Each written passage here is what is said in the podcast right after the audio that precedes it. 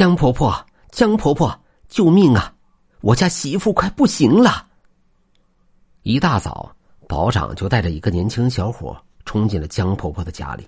那小伙名叫林峰，是村里的货郎，为人忠厚老实。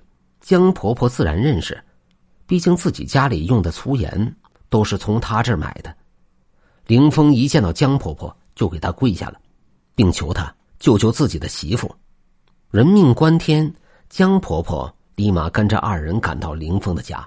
结果刚一进门，就看到他媳妇倒在地上，浑身抽搐，口吐白沫，不停的撕扯自己的衣服。南宋时期，扬州以南有个偏僻的小村庄，该村三面环山，交通闭塞，村民在此过着与世隔绝的平稳生活。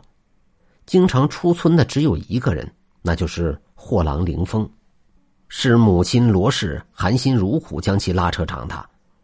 林峰也很争气，为了冲出大山，他十六岁便挑起扁担当了货郎，做起了小生意。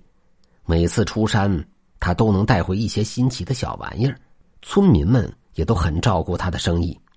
他的东西每次都会被一抢而空。这天傍晚，林峰背着一个陌生女人回了家。林峰告诉母亲，此女是他在回家的路上碰到的。他当时晕倒在一棵大树下。全身冰冷，嘴唇发紫，眼看就要不行了。他于心不忍，便将其背了回来。经过一番照顾，女人很快便醒了过来。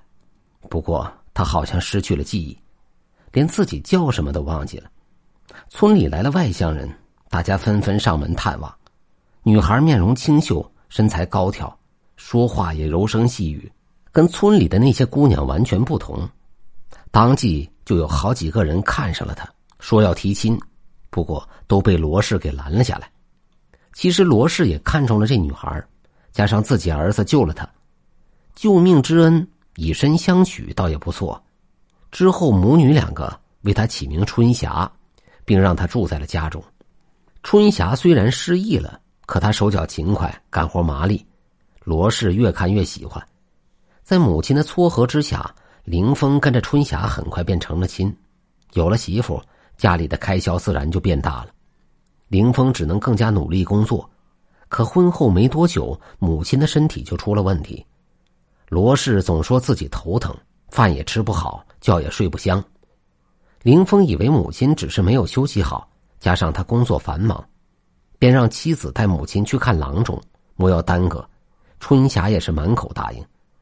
可是奇怪的是，郎中也查不出个所以然，只能开了一些安神补脑的方子，叫罗氏好好休息。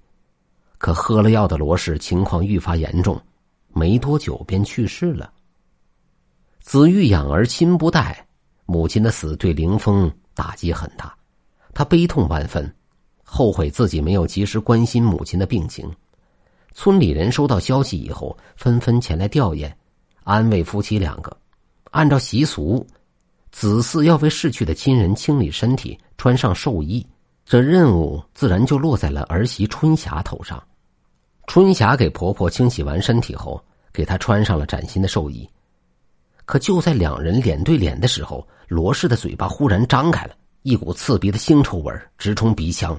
春霞脸色微变，差点直接把罗氏的尸体给推开。好在她忍住了。这时。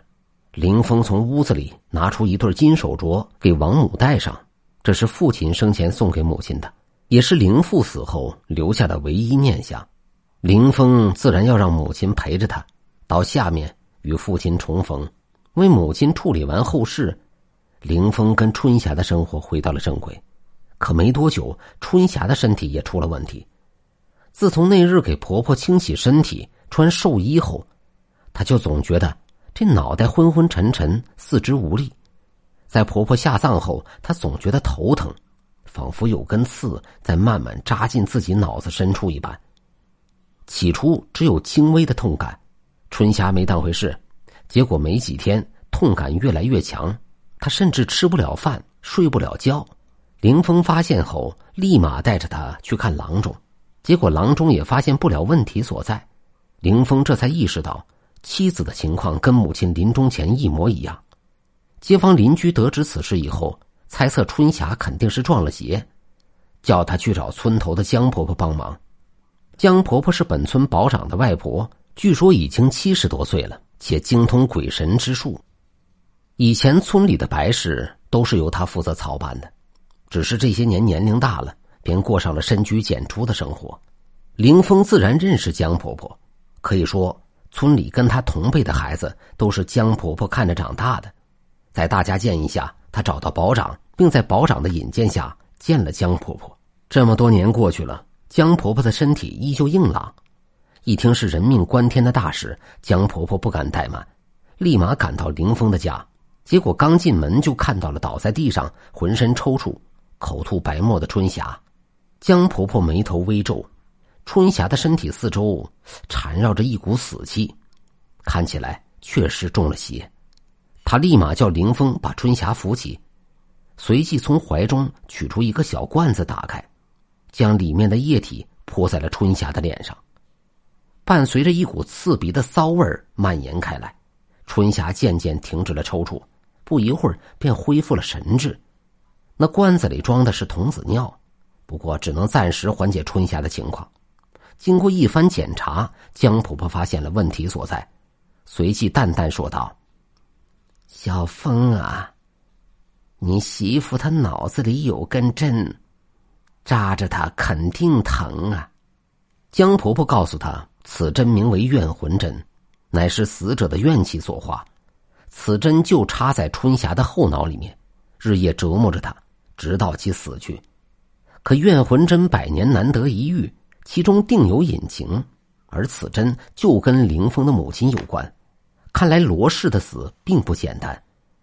严八二人齐刷刷的看向春霞，春霞神色慌张。眼神闪躲，在凌风不停的追问之下，春霞默默从房间里拿出了一个盒子，里面放着的正是罗氏的金手镯。原来春霞看上了罗氏的手镯，偷偷将其摘掉，这才被其冤魂所缠上。凌风火冒三丈，当即要上去打春霞，好在被江婆婆及时拦下。好了好了，人难免有贪心的时候。好在现在回头还不算晚。之后，江婆婆叫二人带着这对金镯子前往罗氏坟前上香跪拜，向罗氏道歉，求他原谅。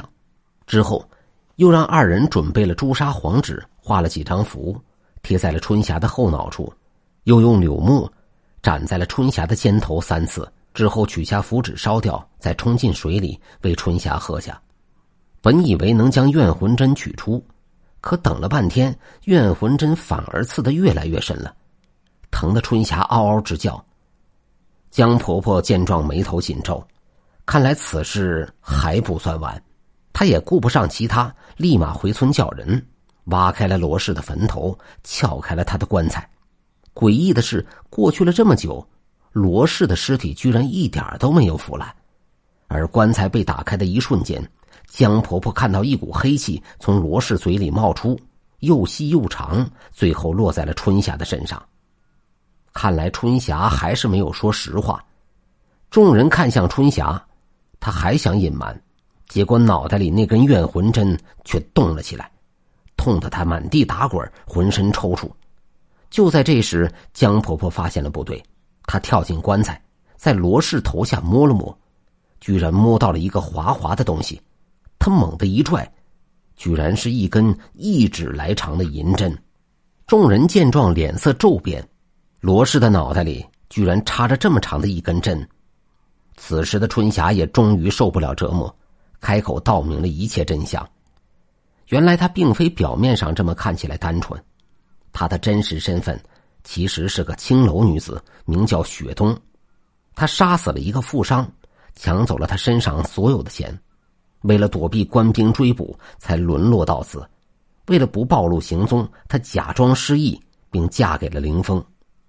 林峰不在家的时候，她便恢复本性，不停的虐待婆婆罗氏，甚至不让他吃饭。春霞为了防止他暴露自己，甚至不停用针扎罗氏。在得知罗氏有对金手镯后，春霞便动了歪心思，想要杀死罗氏，抢走金手镯跑路。为了不被发现，他选择了不起眼的银针，并将其插进罗氏的脑袋里。就这样，罗氏被活活折磨致死。他死后魂魄不散。就在春霞给他穿寿衣的时候，他张嘴吐出了怨气，就此缠上了春霞，并形成怨魂针插进了他的脑袋。得知真相后，凌风悲愤交加，可不等他动手，春霞便发出一声惨叫，倒在地上没了声息。看着眼前的尸体，江婆婆摇了摇头：“唉，知人知面。”不知心呐。